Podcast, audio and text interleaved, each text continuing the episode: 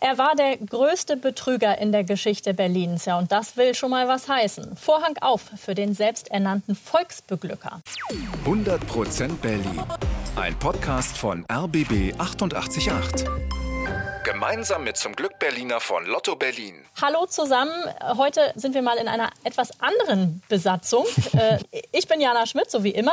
Und normalerweise ist ja Tim Koschwitz an meiner Seite. Der ist aber leider krank. Deswegen, ich freue mich sehr, ist heute mein Kollege Alex Schurich da. Jo, ich freue mich auch und äh, gute Besserung natürlich an Tim. Genau, gute Besserung, lieber Tim. Und äh, ja, wir erzählen euch ja in diesem Podcast hier immer spannende Geschichten aus Berlin. Und heute geht es um Gier, um Maßlosigkeit, kurz um den größten Wettskandal in der Geschichte unserer Stadt. Im Mittelpunkt steht ein Mann namens Max Klante. Sein Leben war spannender als jeder Krimi mit einem krassen Aufstieg und einem noch schnelleren Absturz. Und dabei hat er viele mit in die Tiefe gerissen. Max Klante, 1883 in Schlesien geboren. Seine Eltern sind arm. Als junger Mann muss er sich als Bürstenmacher verdingen. Das heißt, er fädelt Schweineborsten auf Holzstücke auf, die dann irgendwie zu Bürsten gemacht werden. Danach versucht er es in Breslau als Zeitungsverkäufer. Das klappt nicht. Dann versucht er es als Fotograf in Breslau. Das klappt auch nicht so richtig. 1919 will er dann in Berlin sein Glück probieren. Da ist er gerade mal 35 Jahre alt, ist krank und auch noch arm. Aber hier entdeckt er eine neue Leidenschaft. Pferde und Pferderennen.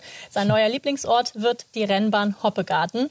Da verbringt er jetzt wirklich viele Stunden, studiert die Pferde, analysiert die Jockeys und er beginnt als Tipster zu arbeiten. Das heißt, er gibt reichen Herrschaften, die überhaupt keine Ahnung haben, Tipps, auf welches Pferd sie wetten sollen. Wenn seine Tipps richtig waren, dann hat er jedes Mal eine Provision kassiert und er war verdammt gut. Er konnte die Rennausgänge sehr gut vorhersehen und das hat sich dann in den besseren Kreisen von Berlin rumgesprochen. Dem Klante, dem kannst du vertrauen, dem kannst du dein Geld geben, hieß es damals und er hat richtig viel Geld verdient. So viel, dass er sich bald sein erstes eigenes Pferd kaufen konnte. Und dann zieht er die Sache richtig groß auf. Er gründet sogar eine GmbH und bietet selber Pferdewetten an. Sein Angebot, Geben Sie mir Ihr Geld und ich investiere es auf der Rennbahn. Und Sie bekommen es mit sagenhaften 600 Prozent Zinsen wieder zurück. 600 Prozent, das ist natürlich ein absoluter Hammergewinn. Die Berliner zögern am Anfang, nur wenige investieren. Aber dann ist der erste Monat vorbei und Klante zahlt tatsächlich aus. Ja? 600 Prozent, riesige Gewinne. Und das spricht sich rum. Jetzt will auf einmal jeder dabei sein. Bankdirektoren, Chefärzte und noch mehr Geld kommt von den sogenannten kleinen Leuten. Ja, denn damals im Jahr 1921 sind viele Berliner arm und arbeitslos und kratzen ihr Erspartes zusammen, verkaufen teilweise ihren Ehering und geben das Geld dann Klante. Denn ihm vertrauen sie, weil er ein Mann aus dem Volk ist, so wie sie. Und er macht mega Werbeveranstaltungen. Er wirbt zum Beispiel in einem Zirkuszelt, er steht dann in der Manege in einem schicken weißen Anzug mit einem weißen Hut. In einer flammenden Rede verspricht er Wohlstand für alle. Völlig neues System von Pferdewetten, hier bei mir bei Max Klante, todsicher, ohne Risiko, jeder gewinnt. Die Menschen brüllen Heil Klante. Das ist eine Art Massenhysterie. Jeder sieht die langen Schlangen vor den Klante-Büros und denkt sich, ja, wenn so viele Menschen bei Klante investieren, dann muss das wohl seriös sein. Die können doch nicht alle irren. Und der Sommer 1921, also zwei Jahre nachdem er hier arm und abgebrannt nach Berlin gekommen ist, der ist für Klante ein einziger Traum. Ja? Er verdient Millionen. Er kauft sich eine Villa in Karlshorst. Er lebt da mit Frau und Kind und angeblich auch mit ein paar Geliebten. Und bei seiner Geburtstagsfeier, ja, da haut er richtig auf die Sahne. Da wäre ich ehrlich gesagt auch ganz gerne gewesen. Da schmeißt er 25.000 Mark in Scheinen unter die Gäste. Einfach so. Und beim nächsten Ball lässt er dann mal rote Rosen auf alle regnen. Nicht schlecht. Er hat einen eigenen Rennstall und nennt sich jetzt Volksbeglücker. Und Berlin reicht ihm dann irgendwann nicht mehr. Er geht in andere deutsche Städte, öffnet da seine Büros in Dresden, sogar in der Polizeistation. Und äh, jedes Mal zur Eröffnung ertönt, na was wohl? Der Max-Klante-Marsch. Von der Havel bis zur Panke gibt's nur einen. Aber wie funktioniert eigentlich sein todsicheres System? Naja, einen Teil des Geldes verdient er mit seinen eigenen Pferdewetten, bei denen er hohe Summen setzt. Und der Rest, das ist das altbekannte Schneeballsystem. Die alten Rechnungen bezahlt er immer mit dem neuen Geld. Das Problem dabei, weil er so hohe Provisionen verspricht, braucht er jeden Monat viel mehr Geld als im Monat davor. Das kann auf Dauer natürlich nicht gut gehen. Das ist doch echt eine Story wie eine Soap Opera, oder? Ja.